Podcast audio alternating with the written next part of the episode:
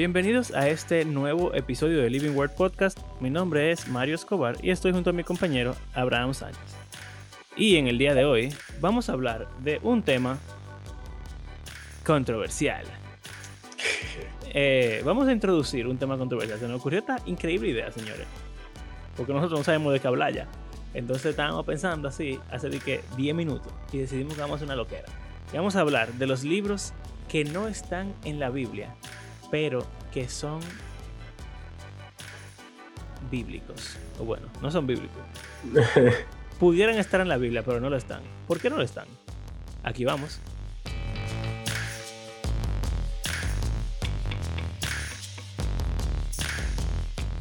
¿Qué significa? ¿Hay, hay, hay algún vocabulario que tenemos que dar antes de Es verdad. comenzar? Porque yo mismo estaba confundido con eh, las palabras. Es que tú eres un ignorante. Sí, sí. Es que yo no hablo de temas controversiales. Te dan miedo. no, no. Ok, Para en lo que, que, no haya, para que no haya otro innombrable. en verdad, este, este como que está a la par con el innombrable, sí. ¿Tú crees? Yo no creo. Bueno, depende, Depende de lo que digamos. Exacto. Bueno, señores, oigan qué es lo que pasa. Estábamos, duramos como media hora sentados, mirándonos la cara, pensando en qué íbamos a hablar en este episodio. Vimos los temas que teníamos pendientes, pero como que no nos inspiraron. Y entonces, Abraham abrió su fuente de todos temas cristianos eh, de conversación, Reddit, y lo primero que, que dijo fue, ah, los libros apócrifos. Entonces, vamos a hablar de los libros apócrifos. ¿Qué son? ¿Cuáles son algunos? No sé. Pero lo que se nos ocurrió es que vamos a abrir como otro tema para que corra, junto con lo de la escatología, junto con el tema que tenemos pendiente de ir a una iglesia católica y anglicana, etc. Vamos a leer libros apócrifos en nuestro tiempo libre y vamos a venir aquí al podcast a comentar esos libros y a recomendárselos para que ustedes los lean. O sea, que vamos a estar recomendando literatura antibíblica. Bueno, extra bíblica Sí. sería la palabra correcta. Lo que, lo que Bible Project no tuvo las agallas de hacer. ¿Tú Uf, sabes? ey, es verdad, Ustedes saben, nosotros tenemos insider information. es verdad. Como nosotros Esa trabajamos en Project. Tiene todos los videos de, Sí. los, de los libros deuterocanónicos hechos. O sea, los pósters. No sé si conocen la serie de Lee la Biblia o Read Scripture. Ellos tienen todos los pósters hechos y tienen todo lo ya grabado y la animación hecha, todo. El video está ready, pero nunca se atrevieron a subirlo en YouTube. Y una vez incluso hicieron una encuesta a los diferentes equipos de localización de que ustedes creen que sería muy controversial, que ustedes creen que si cuánto. Parece que al final tomaron la decisión de no subirlo para evitar controversia. Y definitivamente ellos ya de por sí siempre tienen muchísima controversia, porque la gente Sí. vive buscando qué tirarle a quien sea que sea famoso. Entonces, Bueno, pero no, no imagínate lo han que aparte de la controversia de ya ser liberales y no sé qué cuánto, lo acusen de que de ser católico. Aunque la iglesia católica es grande. O sea, que quizás no le haría tanto daño, pero ellos quieren mantenerse. eh, o sea, ya de por sí el flavor es súper protestante. sí, ellos son muy los, católicos se protestantes. viven, los católicos se viven quejando de que no, no mencionan cosas. Sí. eh, pero, bueno, no quieren eh, más caos. El punto es que nosotros íbamos a compartir con nuestra infinitamente grande audiencia el contenido de los libros apócrifos. Y quizá alguno de ustedes que sea un nerdo y que le guste meterse en temas extraños de la Biblia, le interesa saber de qué habla el libro de Tobit o el libro de, eh, Judy, mi esposo, de Judith o de Sirácida. Ey, esos libros. Sirácida en verdad yo creo que es uno de los más, Sí, ese, ese, de hecho, más útiles quizás. Tú sabes que, diale, yo soy medio loco, de verdad.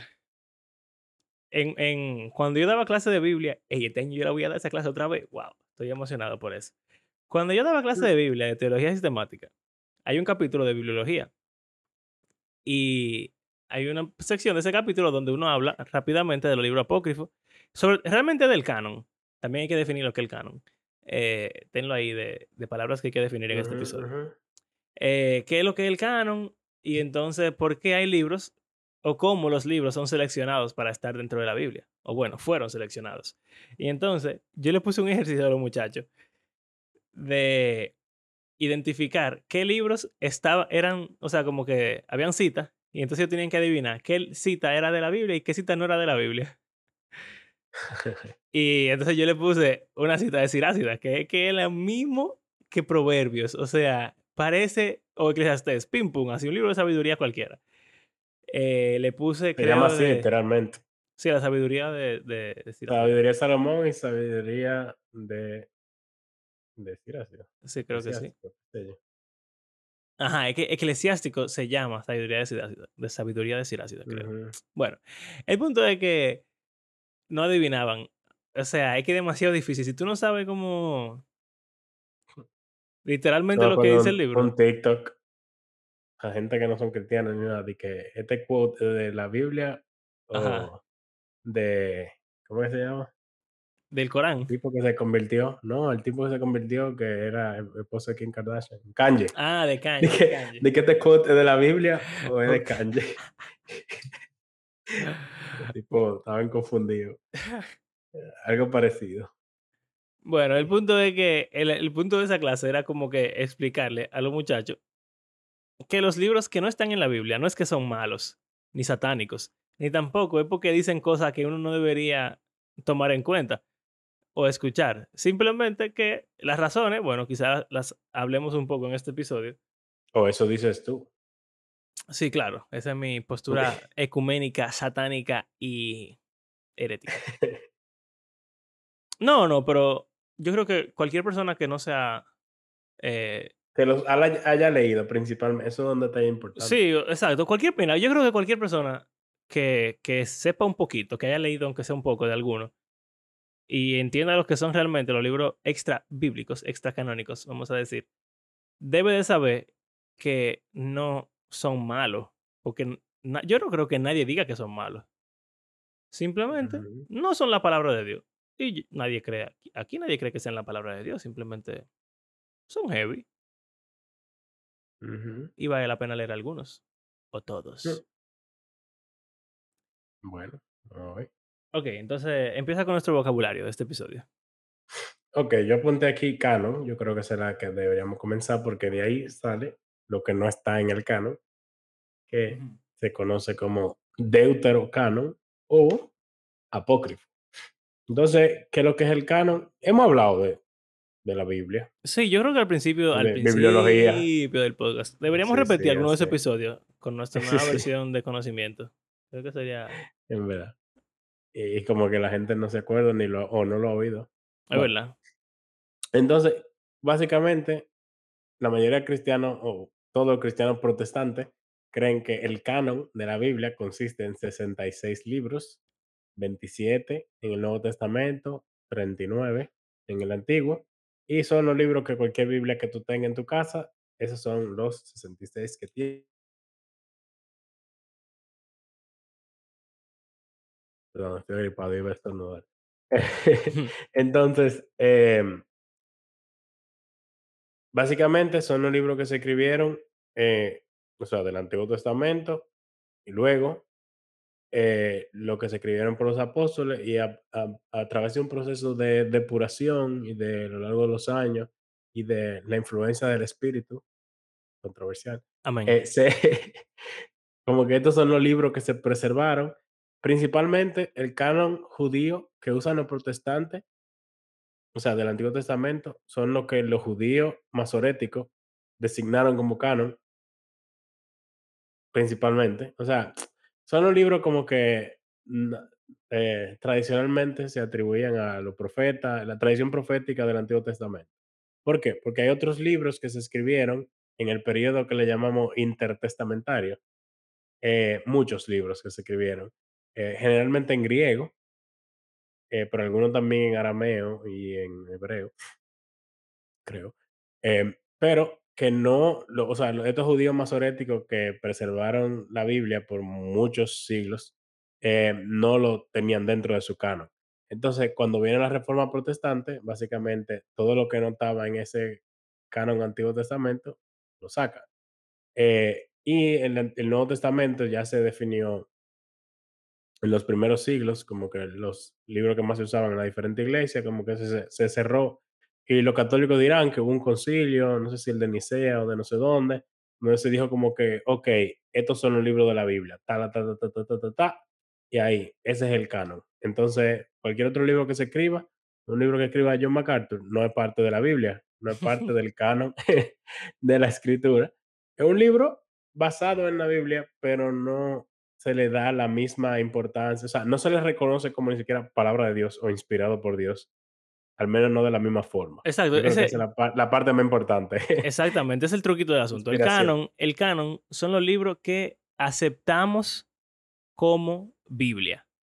O sea, como que sagrados. que son la palabra de Dios, inspirados Exacto. por Dios. que son inspirados por Dios, la palabra de Dios, que vienen de Dios y que, o sea, es difícil de explicar realmente, pero yo creo que todos podemos entender que cuando uno dice la Biblia, uno se refiere a un libro súper eh, trascendental y como que es completamente diferente a cualquier otro libro en la existencia del mundo. Y uno entiende de, de una forma u otra, sea que uno crea que Dios lo escribió él mismo con su mano o cualquier proceso que uno entienda, eh, uno como que tiene la idea, ajá, uno tiene la idea de que lo que está en la Biblia es la palabra de Dios, de alguna forma u otra, lo que sea que eso signifique. Es el libro más sagrado e importante del mundo. Entonces, simplemente, el canon son los libros que componen la Biblia, oficialmente. Exacto. Cualquier libro que no sea parte del canon, uno puede leerlos, pero uno no va a pensar que es palabra de Dios. Si, por ejemplo, dice en Apocalipsis, Jesús tiene una espada en la boca, uno va a ponerse a debatir. ¿Qué significa eso? Que Jesús tiene una espada en la boca, que sé yo cuánto, bla, bla, bla, mil años de, de debate, de teología detrás de eso, porque esa es la palabra de Dios.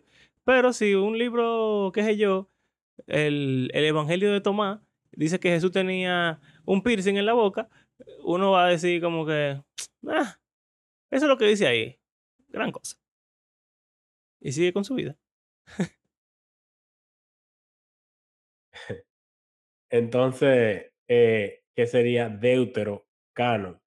Como yo decía, cuando viene el momento de la reforma, eh, los reformadores comenzaron a tratar de buscar, como en el pasado, las tradiciones más antiguas y se dieron cuenta de que algunos de los libros que, que tenían en la Biblia católica no estaban dentro del canon, por decir así, de, de los judíos, del Antiguo Testamento, etcétera. Entonces ellos lo sacaron. Y entonces los católicos, como en respuesta a que ellos lo sacaran del canon, como que lo proclamaron deuterocanon a esos libros que quedan como en la duda. ¿De dónde, de dónde lo sacaron? Bueno, como decía, son libros que se escribieron en el periodo intertestamentario. Pero ¿qué sucede? El Antiguo Testamento que usaba, que se usa en la Biblia, en el Nuevo Testamento, en los tiempos de Jesús y de los discípulos, la iglesia primitiva, es una traducción llamada la Septuaginta, que fue hecha por eh, judíos eh, en griego. Entonces, ¿qué pasa?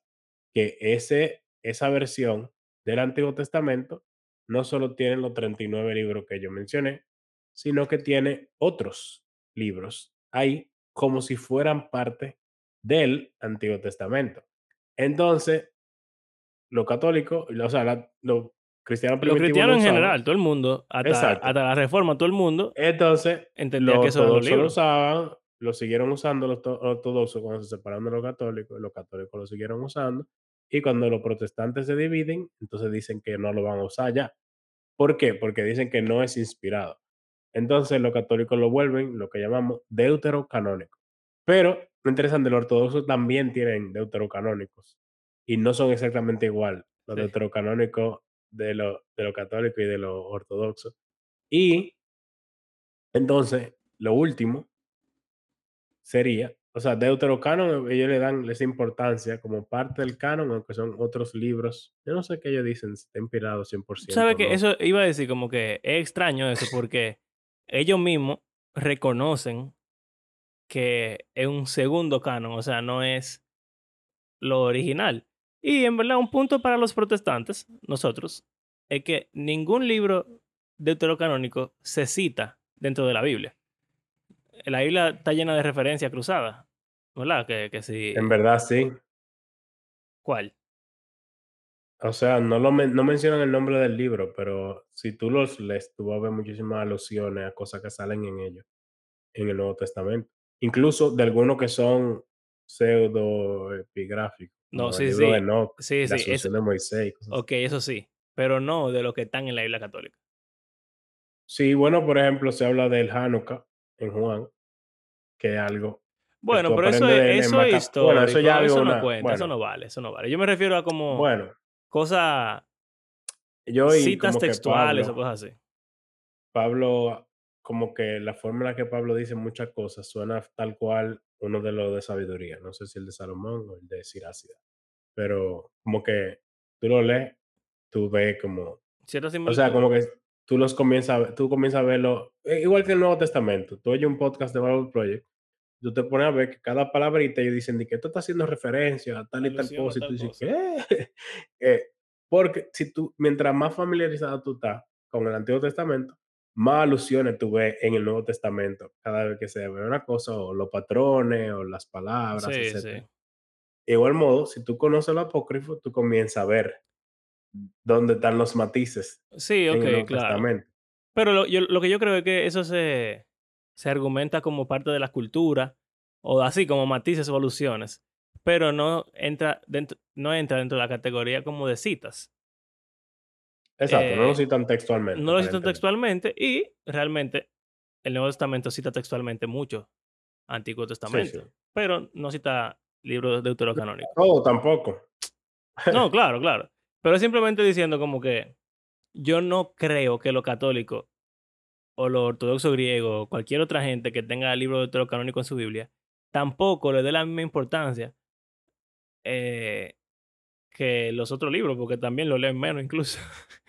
Eh, y se citan menos, se comentan menos. Pero de que son importantes, son importantes. Y de que están en su Biblia, están en su Biblia. ¿Son palabras de Dios? Bueno, me imagino que debe ser palabra de Dios, porque si ellos lo tienen en su Biblia, eh, es porque ellos deben de entender que eso es palabra de Dios. No, mira, en el, un concilio de Roma del 382 después de Cristo definió una lista de libros de la escritura como canónicos e incluía la mayoría de los deuterocanónicos. O sea que ellos sí lo consideraban Exacto. hasta quizás la, prote- Hasta la sea, la reforma. reforma. Aunque también la Iglesia Católica cambió mucho después de la reforma. Claro. O sea que Ujú. quizá, quién sabe si ellos se echaron para atrás en algún, en alguna, en algún juicio o evaluación de esos libros. Pero bueno, Yo no sé si ellos le llamen deuterocanónico en verdad. O eso es un término que los protestantes usan. yo creo que el término deuterocanónico es católico. Mm, Y los protestantes le llaman apócrifo. Apócrifo. Que eso Entonces, ¿qué es lo que apócrifo? Apócrifo, según yo veo aquí en Google, significa oculto.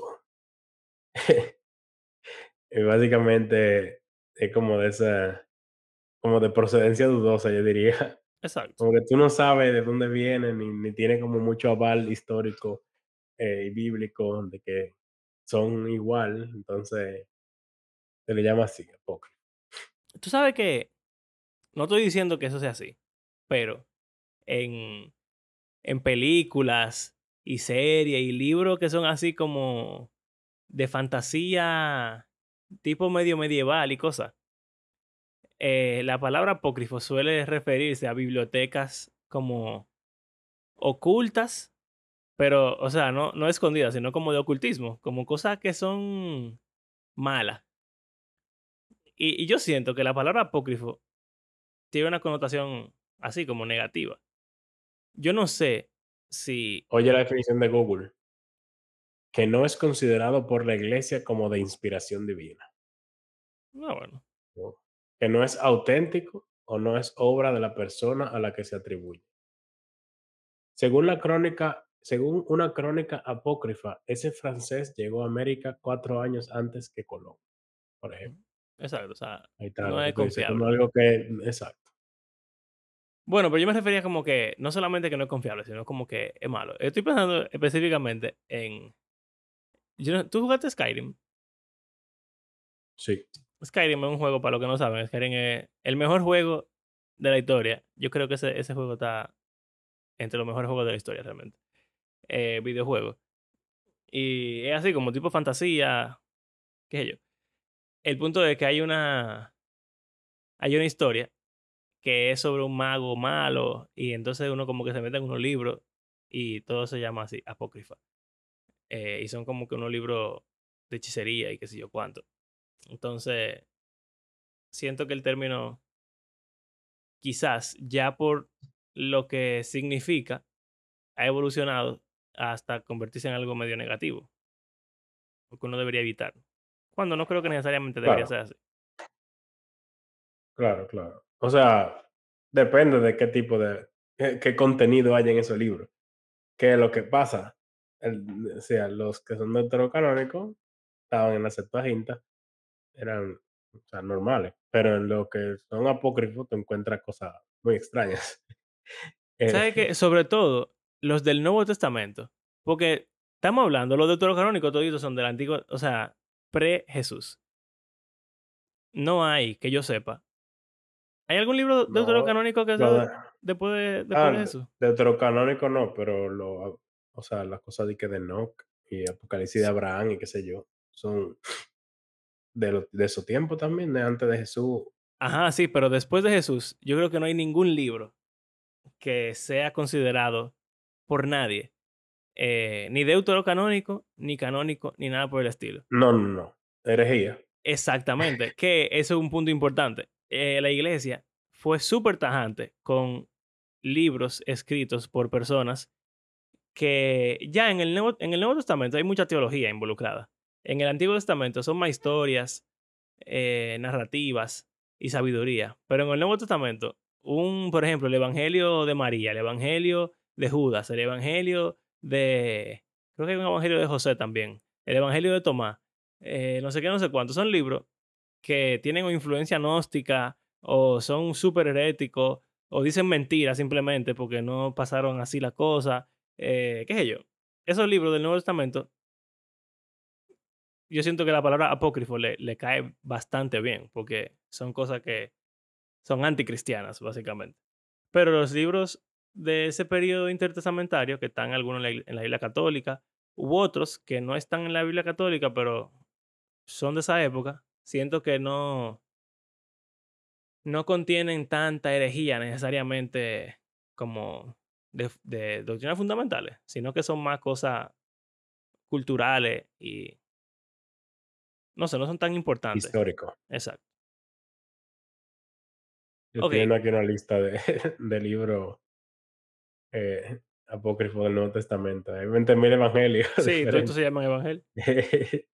no, pero hay muchos que son hechos también. Ah, ay, sí, hechos, acuérdate hechos del de Andrés.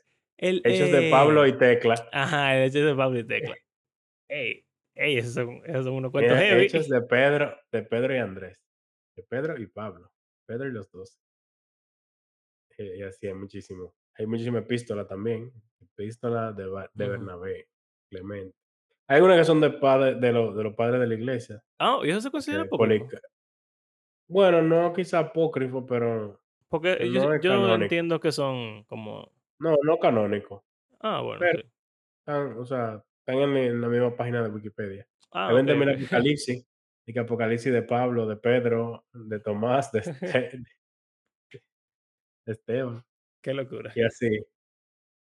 El descenso de María. Y- así. Eh. Muchísimo. De que hay uno que se llama apócrifo literalmente. Oh, así se llama el libro. O sea, el apócrifo de, de Jacobo. O sea, el libro secreto de, De Santiago. Que es de un diálogo con Jesús. Oh, Son textos gnósticos. El Evangelio de María. qué cosa, ¿eh? Que todos estos son gnósticos. ¿Por qué no puede haber algo de que heavy? Que simplemente Oye, no... La Sofía de Jesucristo. Y Sí. eso Bueno, suena como una novia que eh, tenía Jesús. la Sofía y sabiduría. Yo sé, pero como un nombre sí, ahora pero mismo. suena raro. Mira, entonces hay otra palabrita que súper rápido, que son los pseudoepígrafos. Sí, ya lo tengo aquí. Ujú. Yo que te lo mencionando. Sí, dale. O sea, lo mencionamos ahora. Lo voy a dejar Eh, para después. ah, ¿y qué más tú ibas a decir ahora? No, de hablar de los deuterocanónicos, no. ¿De cuáles son? Ah, ok, ok. Ok. Entonces, dentro de ese deuterocanon, tenemos alguna- algunos, ni siquiera son libros nuevos. Son adiciones a los libros que ya tenemos. Porque, aunque quizá a la gente no le guste hablar, o decirlo así, la Biblia fue editada. Tenemos un episodio sobre eso. Ey, duro. Y, o sea, el Antiguo Testamento fue cogiendo su forma actual a lo largo de mucho tiempo y de muchas revisiones y de muchas ediciones por una tradición profética que se encargaba de eso, de escribas, etcétera, que ese era su trabajo. Entonces, eh, los últimos libros que se escribieron, como Esther, Daniel y algunos de, de esos últimos profetas, como que sus- su última forma no estaba 100% cerrada para cuando cerró el canon, aparentemente, porque hay adiciones a Esther que no están en la Biblia que nosotros tenemos. Hay adiciones a Daniel que no están en nuestra Biblia. Hay de que primero, segundo y tercero de Esdras, Ujú. hay un paquetón. Hay una de que carta de Jeremías, Baruch, eh, que son como cosas que que se agregaron después. Hay otros que son históricos que pasaron después de que cerró, o sea, después del regreso a, a la tierra prometida, o sea, después del exilio, básicamente el Antiguo Testamento termina. Pero hay eventos que sucedieron, como en el tiempo de los macabeos, que son cuatro libros, que se hablando sobre esa historia de lo que aconteció Eh, ¿Sabes qué? en, Es chulo que nosotros tenemos, los protestantes, tenemos el, como el, la frase, los 400 años de silencio. Y uno se refiere a eso, eh, con ese nombre al periodo intertestamentario. Entre el Antiguo Testamento y el Nuevo Testamento. Quizás ustedes han escuchado a algún pastor predicando diciendo que entre Zacarías. Porque no hubo profeta, lo que dice. Ajá. Entre Zacarías y Juan el Bautista no hubo ningún profeta que conozcamos. Exacto, que haya escrito ningún libro. Eso, o sea, en términos canónicos, es verdad. El, el último libro canónico es ¿Tú Zacarías. sabes qué? Ahora acordándome del post de Reddit que yo leí donde hablaban de apócrifo. Era un, yo no lo vi el video, pero un tipo hablando de los, los héroes de la fe, como le llamamos en Hebreos 11. Ujú, Esos que le hace referencia al final, de que algunos fueron que sé yo qué, otros no sé cuánto, otros bla, bla, bla. Como que esos, esa descripción son tal cual cogidas de gente que se menciona en lo deuterocanónico. Oh, Entonces, o sea, parece que hubo profetas o héroes de la fe sí, que el autor de Hebreos coge de esos libros deuterocanónicos. Tiene sentido, en verdad. Interesante. Sobre todo porque cu- hebreos es mucha cultura judía. Y los deuterocanónicos son de esa, o sea, son hebreos. Mira, entonces, ¿qué es que estaba diciendo? Que, Eh, los macabeos, los protestantes. ajá, pero ya no me acuerdo. Que Abraham es un interruptor, señores. un switch. Ajá. Eh, en esto yo, yo le dije a, a Carla que si ella sabía que los interruptores se llaman interruptores porque interrumpen la corriente eléctrica. Mira. Ah, entonces es verdad que canónicamente el último libro del Antiguo Testamento es Zacarías y canónicamente hablando el primer eh, profeta eh, Juan el Bautista. Pero realmente en ese tiempo hubo más gente y pasaron más cosas. claro. Y sí están escritas. Lo que pasa es que no son parte de nuestro canon. Pero la Iglesia Católica y la Iglesia Ortodoxa convenientemente tienen registro de todo eso. Y el libro histórico que, que narra la mayor cantidad de eventos entre el retorno de- del exilio, cuando los judíos volvieron de Babilonia, hasta el Imperio Romano y la llegada de Jesús, es el libro de los Macabeos. Que da incluso contexto a muchas cosas de dónde vienen los, eh, los Herodes y todas esas cosas, como el panorama político, cultural, etcétera, los fariseos, todo eso. Exacto, donde nace. Y tú mismo dijiste Eh, ahora, la de la, el Hanukkah, eso pasa Ujú, ahí el en ese Hanukkah. momento. Ujú. Eh, también Dani- el libro de Daniel se enriquece eh, conociendo sobre Ese lo que pasa con los, con los macabeos, porque en verdad, bueno, es controversial, súper controversial, dependiendo sobre todo de tu postura escatológica. Pero eh, la cosa de Daniel, tal cual parece hablar sobre Antíoco Epífanes, que se menciona en los. Eh, entonces, ahí, mira, Salmo 151. ¡Oh! Ey, hay que está en- leer eso, men. Esto está en el deuterocanónico ortodoxo. Eh, Que la oración de Manasés. ¿Será ese Manasés el amigo de O el rey, el rey malo. Rey Manasés de Judá? Oh, sí. Exacto. Su oración de De rep- arrepentimiento. sí, porque él se arrepiente. ¡Ey! Oh, qué ¿Ese es el Salmo Crónicas se 151? menciona. Ah, no, no, no, De otro libro. Yo- estaba diciendo Eh. que conchale, pero el, el mejor postcrédito de Salmo. eh, sabiduría de Salomón, Grácida, como dijimos, Judith, Tobit, eh, Baruch, que fue el que escribió Jeremías. Ajá, controversia. Sí. Eh, entonces, apócrifa, dice, o sea, que está en, el, en la Septuaginta. Salmos de Salomón. No sé cuáles serán. Está en la Septuaginta, pero no, es, es apócrifo para los católicos y para los ortodoxos. Salmo de. Salomón. Ah, míralo aquí, en, en Wikipedia. Hebreos 11:35 eh, parece hacer alusión a una cita en Segunda de Macabeos. Mm. Ah, bueno. Entonces, esos son los deuterocanónicos que hemos leído, eh, tú y yo, algunas adiciones de Daniel. y eh, leímos, leímos Tobit, creo que es un preámbulo de Daniel. Mm, ¿Tú te acuerdas? no me acuerdo. Mm. Men, Tobit, bueno. Yo recuerdo que vimos no el póster de, de Judith. Eh, Judy no tiene nada que ver con Daniel. Judy es como una. No, no, no. Es como Sí, una como Esther. de antes del exilio. Ajá. No, Bueno, no, como Esther, no. O sea, ella es, es Es como un como personaje, es como un personaje tipo así como Débora o, o, o Esther me Exacto, yo refiero. diría que más Ajá. como Jael y Débora. Bueno, pero Tobit, eso es un spoiler para cuando sea que hablamos de Tobit. Tobit realmente parecería ser como el capítulo cero del libro de Daniel, porque explica la vida de Daniel, o sea, cómo Tobit y Daniel se conocieron, y por Tobit fue que Daniel se volvió famoso. Eh, Es heavísimo, porque a, a Tobit la querían violar y Daniel la salvó. Interesante. Es bacanísimo. Señores, los libros apócrifos son duros. Eh, estos son deuterocanónicos, o sea que lo pueden encontrar. Lo heavy de, esto- de los libros deuterocanónicos es que tú lo puedes encontrar en el YouVersion, En, en en, YouVersion, en el claro. Bible App. Tú buscas una versión de la Biblia que sea católica y te van a aparecer. Incluso en la versión Reina Valera Vieja. vieja están esos libros y también en la King James, la primera, lo tiene porque son en ese momento todavía eh, Ujú. era 80 pre-reforma mira, o, o era mírala católica. aquí. La King James vieja tenía 80 libros. Y supida.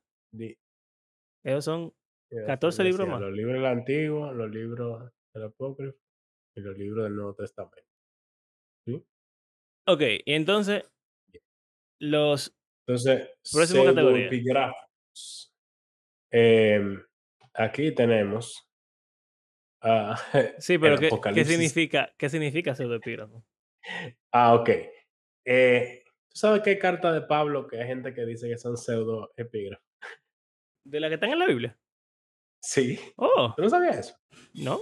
O sea, Ah. sí sé que, o sea, lo, lo he escuchado, pero me suena siempre como a teorías conspirativas, no, No, como algo que no, realmente no. pudiera ser. Eh, o sea, es de, de scholars y cosas. Mm. Las pastorales y algunas otras.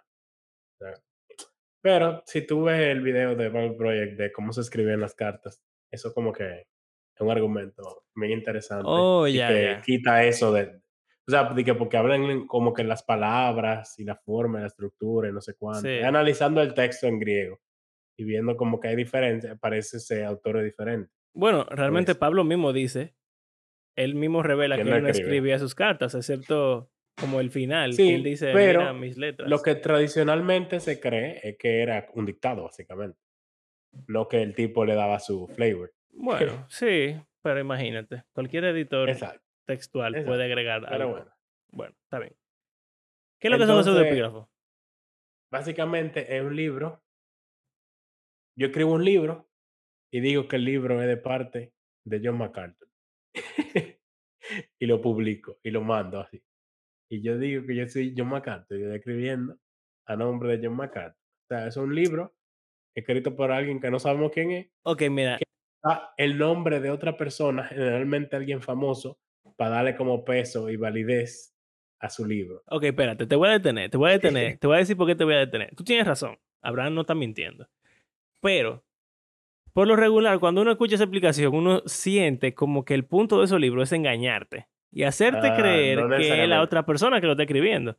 Como que Abraham es un don nadie, que lo es, y entonces MacArthur le pide famoso y él quiere hacerse de cuarto o hacerse famoso y entonces él tira su libro en nombre de MacArthur. Eso sería También engañar.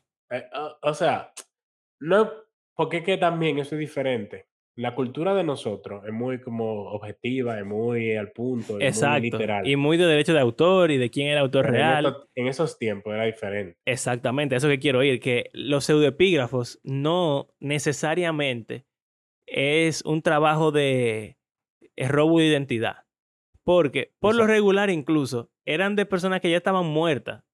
Que, Los profetas, la mayoría de scholars te dirían que en un sentido no fue Isaías que escribió el libro de Isaías, sino que alguien cogió las enseñanzas de Isaías y las apuntó en un libro, pero, o sea, vamos a decir que esa persona agregó alguna cosita para conectar la- la- las cosas que Isaías dijo textualmente. Ya él está hablando como si fuera Isaías que te está hablando, porque la gente asume que Isaías escribió su libro. Ok, pero eso, eso es eso es un trabajo. eh, está bien, pero vamos a decir que esa es Eso la es realidad. editorial, vamos a decir. Eso es editorial. Tú estás juntando. Es como los salmos. Salmos son muchos salmos o proverbios. Mira qué proverbio. Dice que Pero- los proverbios de Salomón. Pero mentira, Pero- hay proverbios de gente. De Isaías 40 al 66. Está bien. Entonces, ¿qué pasa? Ser pseudoepigráfico en un sentido. Bueno, o sea, pero por ejemplo, eso pudiera pasar con proverbios. Puede pasar lo mismo, mira. También, Proverbio 1 al 27 lo escribió Y, eh, y cantares. del 1, perdón, del de 1 al. Sí. Ya, a Abraham le gustan las controversias, señores. A Abraham le gustan las controversias. Él está diciendo que Salomón no escribió Cantar de los Cantares. Como yo, que creo que fue Ezequiel que escribió Eclesiastés y no Salomón. Interesante. El punto es que. porque estamos haciendo un arroz con mango, seguro. El punto es que muchos libros, sobre todo los libros de sabiduría, son un excelente ejemplo. Vamos a tomar ese ejemplo para complacerte. Sal- Salmos, Proverbios, Eclesiastés, eh, Cantar de los Cantares. Todos esos libros son relacionados con Salomón y con David los Salmos, pero se llaman Salmos. Job.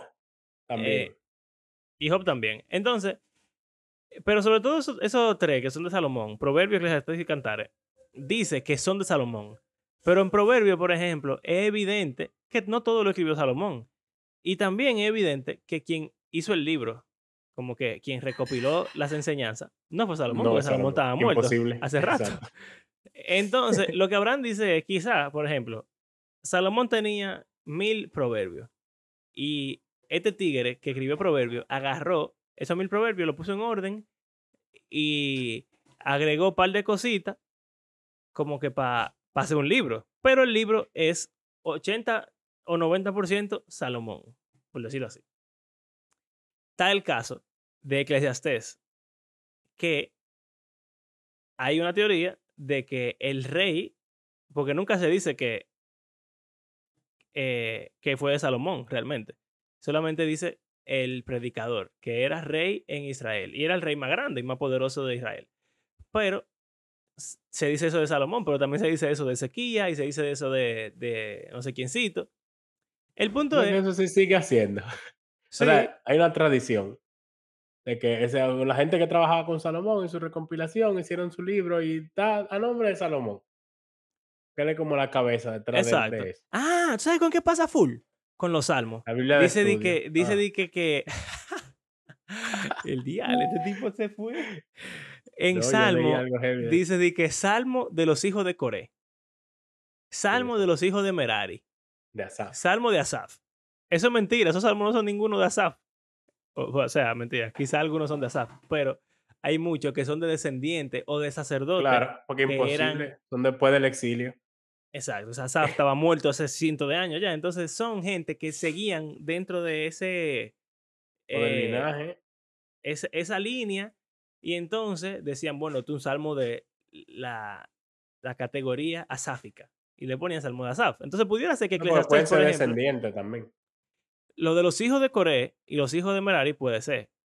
Y los Asaf también, pero sabes que después se vuelve, o sea, eso no es solamente algo como sanguíneo 100%, sino que, Hay hay algunos salmos que no dicen que son de David. Y Jesús dice de que, como David como dijo. dice David, perdónenos señores, estamos, estamos aquí tirando todo lo que hemos leído en Nerviando, vida. El punto Pero es, entonces, en Cantares se habla de, dice de que cantar los de ajá, espérate, que Cantares- estoy, estoy subiendo de nivel. Ah, en ok. Proverbio fue Salomón que lo escribió, pero no completamente y lo recopiló otra gente. Eclesiastés, quizás, Nunca, dice Salomón. nunca es Salomón. La gente entiende que fue Salomón, pero lo más probable, si no fue Salomón, es que fue un descendiente de Salomón.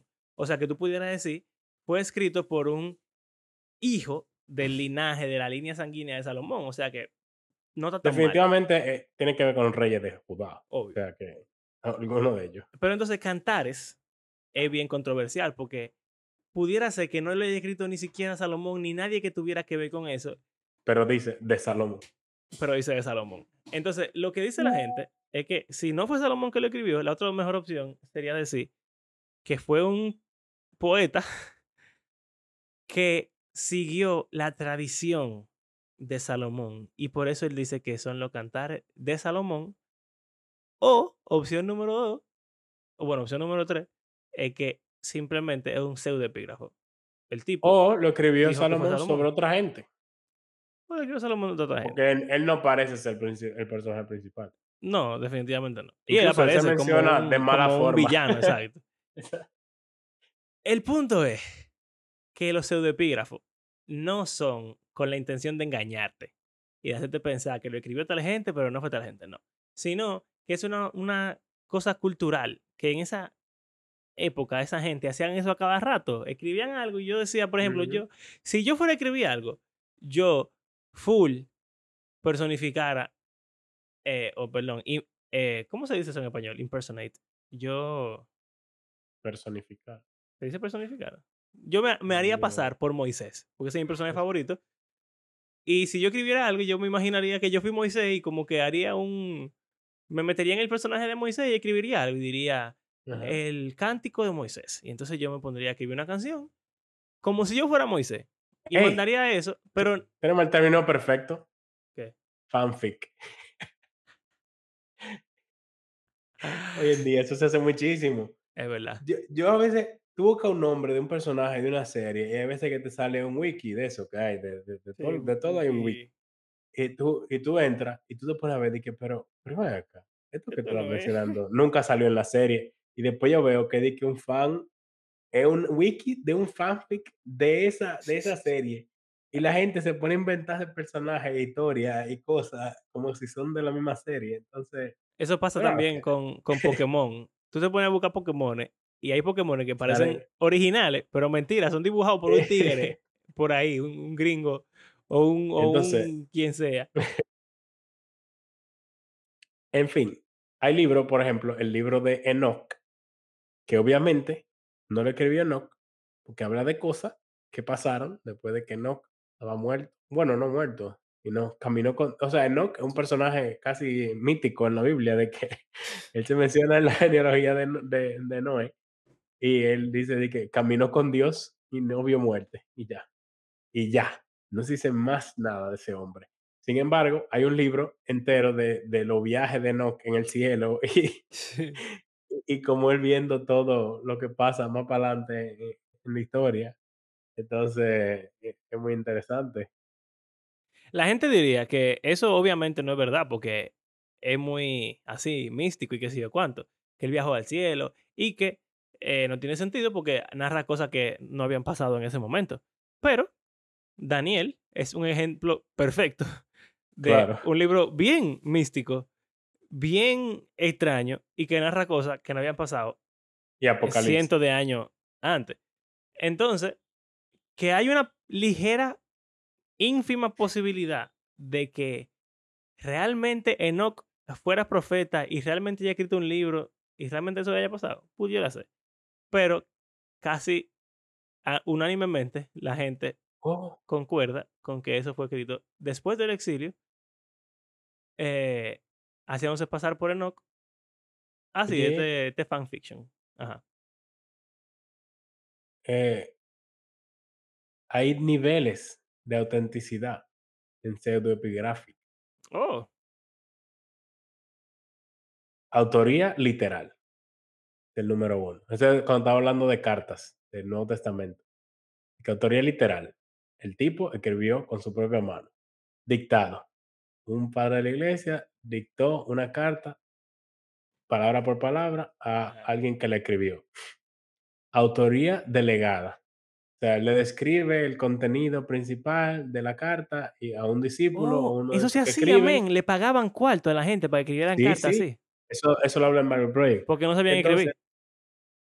autoría post póstume. O sea, el tipo se murió y sus discípulos terminan una carta que él quería, o, o, ter- o sea, terminan una carta que él quería escribir o que había comenzado a escribir y la mandan en su nombre, aunque ya él se murió. Ey, Autoría de un, de un aprendiz.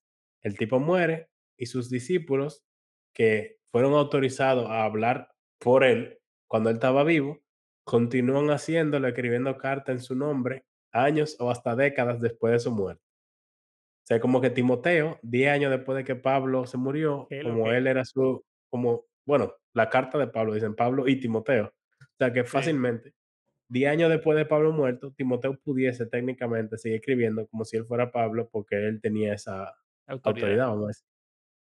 Bárbaro. Entonces, hay otro de que pseudoepigrafía honorable. Muere, muere un, un líder de la iglesia y eh, personas que lo admiran quieren honrarlo escribiendo cartas en su nombre y lo atribuyen y usando su influencia, eh, pero en un- una creencia sincera de que están respetando la tradición que esa persona representaba. Exacto. O sea, yo admiro mucho a esa persona y escribo algo que yo creo que esa persona estaría de Que acuerdo sería y, el y basado en caso, sus enseñanzas. sería el caso de, por ejemplo, Isaías, que tú mencionaste. Que hay una parte de Isaías que ya estaba muerto, pero es Isaías. Y falsificación. un, eh, un líder de la iglesia obtiene suficiente prominencia de modo que ya sea antes o después de su muerte, la persona quiere explotar su legado al falsificar cartas en su nombre, presentándola como eh, un, alguien que apoya sus ideas, ya sea herejía o que yo cuál. Qué Eso heavy. pasa con los evangelios El. Evangelio de Tomás. Exacto. Que, que quiere vender sus eh, mensajes gnósticos y usa el nombre de Tomás para ganar como cierta relevancia. Interesante. Muy, muy heavy. Y nada, no vamos a leer de eso, eso sí. Bueno, pudiésemos leer alguno como. Tú leíste Jubileo. eh, y. En no, ¿qué yo quiero, yo quiero que leamos Jubileo, tú estás loco, eso, eso va. ¿Por qué va? Pero Jubileo no es nuevo pseudopigráfico? Testamentario. Eh, No, jubileo, no, antiguo, sí. jubileo es apócrifo simplemente, porque ni siquiera, ni siquiera Bueno, mira, dice que fue escrito por Moisés. Jubileo lo que dice es que ellos tienen el conocimiento de lo que Dios le dijo a Moisés, pero no dice que fue Moisés que lo escribió. Exacto. Es como un paralelo a, a la Torá. Sí. Entonces está el libro de Enoch, pseudopigráfico, el libro de Jubileo. Hay uno que se llama de que la vida de Adán y Eva. Eso es interesante. Apocalipsis de Abraham. Apocalipsis de Moisés. Eh, oh, el martirio y la ascensión de Isaías. Jo- José y Asenat, esa era su esposa, la hija del sacerdote. La vida de los sí. profetas. La escalera de Jacob. Eh, la historia de la ca- del cautiverio en Babilonia. Eh, historia de José el carpintero. Mm. Odas de Salomón. Oración de José. Visión de Esdras. Esdras. perdón. Eh, bueno, ya. Más o menos esos son los. Pero que no, no tengo. Janes y Hambres. Oh. ¿Quiénes son esos tigres? Eh, ah, esos Yo son. no sé. Esos son, yo sé. Ah, esos son los magos del faraón de Egipto en, el Éxodo, Janes y Jambres. Y lo mencionan en un pasaje de la Biblia. Eh, En segundo Mateo 3. ajá. Diciendo, como Janes y Jambres, que si ve que sí o cuánto, que son unos pecadores. Eh, Ah, ellos eran, y si tú ves la película del El Príncipe de Egipto, son dos. Sí, sí, sí, son y dos. son ellos, James y Jambres. Los magos del faraón. A ver, ¿qué dice? Ah, sí, lo dice tal cual. Sí. Ah. Vamos a buscar la que usamos aquí. NBLA. Y así como Janes y Jambres se opusieron a Moisés, de la misma manera estos también se oponen a la verdad. Exactamente. Ey, Bueno, interesante.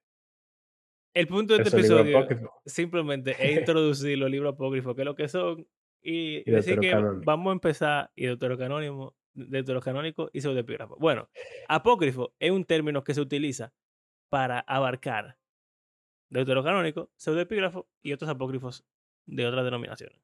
Entonces, apócrifo creo que podemos seguirlo usando. Entonces, eh, nada, vamos a ponernos a leer el libro de eso y hablar de ello y a decirle que lo lean. Bueno, Gracias por acompañarnos en este episodio apócrifo. Oculto. Deberíamos ponerlo de que solo en el Patreon y así es apócrifo completamente. No. ¡Ey! Tenemos un Patreon Eh, nuevo. Ey, ey, ¡Chacho! señores, estamos creciendo. A. Pero Tenemos tres Patreons, señores. ¡Wow! Esto es demasiado grande. es grande, grande. Gracias, de verdad. Eh, y bueno, creemos que la Biblia, el canon, está viva y tiene el poder para transformar la vida de sus lectores y todo el mundo. Eh, si le gustó el episodio, eh, quizás lo, lo que más van a gustar son los que vienen después, que hablemos ya directamente de, de esos libros. Pero sí, quizás despierte la curiosidad de que ustedes quieran hablar con otros sobre sus libros. Y bueno, eh, si les gustó, compártanlo. Em, y nada, gracias a aquellos que hacen este podcast parte de su rutina semanal. Y si alguien quisiera apoyarnos económicamente, puede hacerlo junto a estos tres super Patreons que tenemos, a través de nuestras plataformas de PayPal o Patreon. Y la próxima estaremos hablando de Tobit. Bueno, O si hablamos de los ser en el próximo episodio, ¿qué tal si hablamos de Tobit y las adiciones de Daniel? Como son todos del mismo personaje, puede ser interesante. ok, Que son Tobit bueno, eh, y Bel y el dragón, se llama eh, la adición de Daniel. sí. Interesante. O también creo que le dicen el Daniel griego, a alguna gente, Hmm. porque está escrito en griego. Bueno, es heavísimo. Una cosa de detective, bueno, ustedes verán. Una novela de detective. Es heavísimo, en Muy verdad. duro, muy duro, muy duro. Y no, y no añade nada como controversial. Pero bueno, Bueno, eso será para la próxima. hasta luego.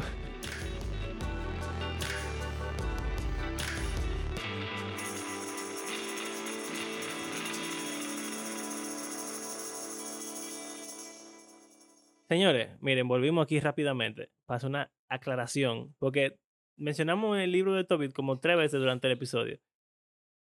Y es mala mía, en verdad. Es mala mía. Se acabó el episodio y Abraham me dijo, mira, pero Tobit no es de Daniel. Y es verdad, Tobit es un hombre. Es otra historia. Es Susana. Se llama Susana la tipa. Eh, entonces, los libros son Bel y el dragón, que es al final de Daniel, y Susana es al principio de Daniel. Perdónenme. Fui muy bruto, pero Abraham me ayudó ahí. Así que. Así que nada, para el próximo episodio de lo apócrifo, Susana y Bel y el dragón.